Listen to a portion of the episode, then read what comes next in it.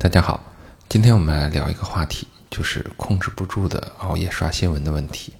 你也知道，在这个疫情的期间，这个是很多人的一个问题。我们也在咨询中，最近跟很多的会员都讨论到这个问题。很多人因为这个已经影响到了生活的状态。嗯，大家刷手机刷到很晚，第二天状态很差，但是仍然控制不住的继续刷很多的新闻，因为最近新闻实在太多了。那这里呢，分享我的一点思考。首先呢，是如何归类的问题。因为当我们想要解决它的时候，一定要去找到正确的归类。这里要有个归类，就是焦虑还是补偿？就是我们不停的刷手机，到底是焦虑还是补偿？嗯，这个听起来很像是一个心理学的文字游戏。因为焦虑和补偿对大家来讲看起来都差不多，但是呢，不同的归因会指向不同的解决方案。焦虑呢，它是有指向性的，就像你可能工作焦虑，但是对孩子的学业不焦虑；你可能对 A 股的震荡焦虑，但是对俄乌战争不焦虑。你看，它是有指向性的。而补偿呢，它是一种低能量的标志，而低能量它是通用的。你比如说，你低能量，就像手机电池快没电一样，快没电的时候，手机所有的程序都会开始卡。啊，不论你这时候打开的是腾讯视频呢，还是高德地图，它都会卡。所以说，当能量低的时候，它会影响到你的每一个任务。所以说呢，那如果我们把它归为焦虑，那其实要解决的是一个特定的困扰问题，因为它是指向的。如果我们把它归类为补偿，那其实我们是要解决的是低能量的问题。好，这是第一点。第二点呢，那我们该如何去判断是焦虑还是补偿呢？补偿有个显著的特征，就是明明已经不需要了，但是还是不停的塞进来。比如说呢，饮食补偿，就是你明明不饿了，但是还是把自己塞得很撑。比如说游戏补偿，明明打游戏现在已经没意思了，但是你仍然不停的打。比如说手机补偿，就明明刷抖音、刷朋友圈已经刷得很没意思了，但仍然刷得很晚。你发现已经明明不需要了，这时候是补偿。所以说呢。你刷新闻是不是补偿这个问题？有个判断的方法，就是你是否已经厌倦了。如果你感受到了厌倦，再加上无法控制，再加事后自责，这就比较接近于补偿。我有一段时间呢，看这个中外专家去分析战争局势，然后呢，越看越觉得大家说的其实都没什么意思，但是呢，还是不停的看，然后觉得自己也没什么意思，然后那个时候就偏补偿。对吧？因为已经厌倦了，但是仍然控制不住。而另外一方面呢，焦虑有个重要的判断标准是兴奋感。你在刷每个新闻的时候都怀着兴奋和冲动，甚至积极的参与留言，那这时候呢就更偏焦虑一些。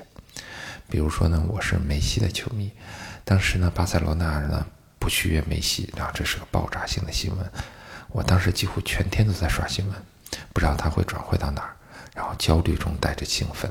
去看每一个新闻，每一个跟帖，直到转会尘埃落定，然后感觉自己终于松了一口气。而这就是焦虑，因为你看，它是带着兴奋，而补偿是带着厌倦。好，这是如何判断标准。第三个呢，是如何处理。啊，因为焦虑呢，它是具有指向性的，所以说解铃还需系铃人。核心是要看到这件事为什么让你投注了这么大的能量。其实刷更多的新闻，你是看不到这个问题的。你只有面对自己的时候，你才能找到那个答案。比如说，我为梅西的转会在不断的夜不能寐的这样刷新闻的时候，哎，帮助我跳出来的一个重要的一件事，就是我当时写了一篇文章来分析自己，就是我到底在梅西身上投注了什么样的理想自我，很好奇。写完那篇文章的时候，让我看到了自己，呃。里面到底在投注着什么？然后写完之后，那个焦虑又兴奋的感觉就没了。但如果是补偿呢？那么调整手段就是增加滋养和减少内耗。那这个部分呢，呃，相对复杂一点，你可以去听，呃，能量管理课在 Energy Thinking 的公众号里有。然后呢，这里面讲一点减少内耗的问题，尤其在刷新闻的这件事情，呃，以及在最近。啊，疫情期间大家遇到的比较普普遍的现象，疫情隔离在家呢，因为很多天天加班的人呢，其实他是有了相对空余的时间可以休息。理论上大家应该休息更多，能量更高了。但是实际情况是，大家普遍的能量更低了。当和大家去沟通的时候呢，你会发现很多人增加了一个失控感这个内耗。失控感是什么呢？失控感就是结果和你的努力无关，你怎么努力也改变不了这个结果，那这不是就失控了吗？因为这段时期呢，疫情呢，它会带来工作上的失控，然后隔离在家呢，有时候会带来和家人关系的失控，股市震荡呢，会带来，哎，你发现你的判断和你的资产之间安全之间的失控，然后甚至是否健康、是否被感染，也和你努力看起来无关，因为它看不见摸不着。这种失控感呢，其实变成了很多人能量低的核心原因。而能量低带来了刷新闻的补偿行为，又带来熬夜和自责，又变得能量更低，就形成了一个加强回路。那该怎么解决呢？啊，第一点，首先你要看到这个内耗的加强回路，失控感、低能量、补偿、熬夜自责，觉得自己更加的生活失控，能量变得更低。你看，当你看到这个回路的时候，其实就已经开始改变了。其次呢？你要思考你的控制感。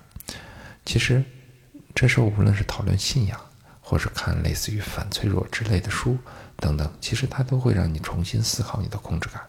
然后，其实你会发现，有时候有一些你必须要控制的东西，其实是可以不用控制的。啊，第三点呢，是找到你能掌控的一些部分。你会发现在乱世之中啊，确定性也还挺多的。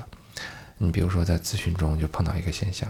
啊，有些人呢，他夫妻对投资观点一直不一致，但是呢，现在被市场教育之后呢，因为市场乱了，反而家庭的投资策略其实更容易确定了。以前呢，老盼着疫情赶紧结束，但是现在一波一波的，让大家反而知道，其实它不会那么快结束了。啊，那这时候呢，其实反而是未来的半年、几个月，它都不会那样结束。虽然不是我喜欢的，但是它是确定的。其实你可以安排一些事了。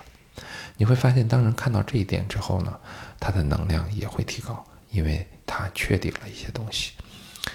刷新闻呢，其实本来不是什么大事儿，我觉得甚至都不值得写一篇文章去讨论它。但是呢，它代表的低能量却是大事儿，因为它会影响你的生活的每个方面的决定。在上一次，大概就是在二零二零年吧，那个那一轮疫情的时候。很多创业者就告诉我说，他们在疫情期间所做的所有的公司决定都是错的，越做越错，最后把好好的资源都折腾光了。你要看到，能量越低，其实越无力面对真正的真相，总想走绝境，然后最后最容易做出不理智的决定。所以说呢，你可以通过刷手机这件小事来见微知著，在低能量的时候不要去做大决策。好了。嗯，这是今天的内容了，那我们下次再见。